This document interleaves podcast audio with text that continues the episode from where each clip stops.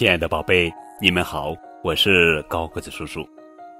今天要讲的绘本故事的名字叫做《我的妈妈真麻烦》，作者是巴贝克尔文图，赵莹翻译。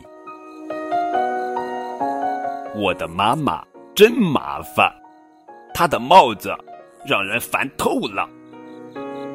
妈妈送我去新学校上学的时候，别的小朋友一看到我们就觉得很好笑。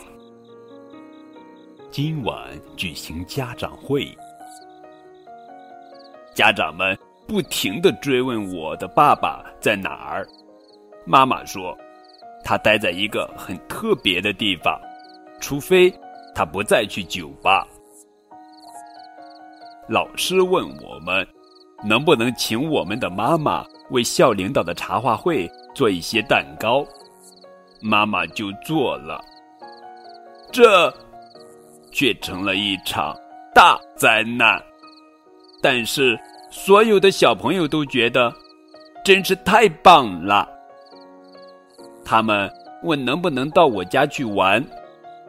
嗯，我真不知道他们会怎么看待我们的家。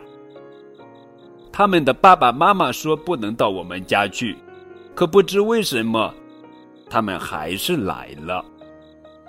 他们喜欢我们家的宠物，还看到了我的外婆。妈妈表现的特别棒，我们都玩疯了。然后他们的爸爸妈妈来了，一下子什么都毁掉了。家长们警告妈妈别再胡闹了。妈妈好伤心呢。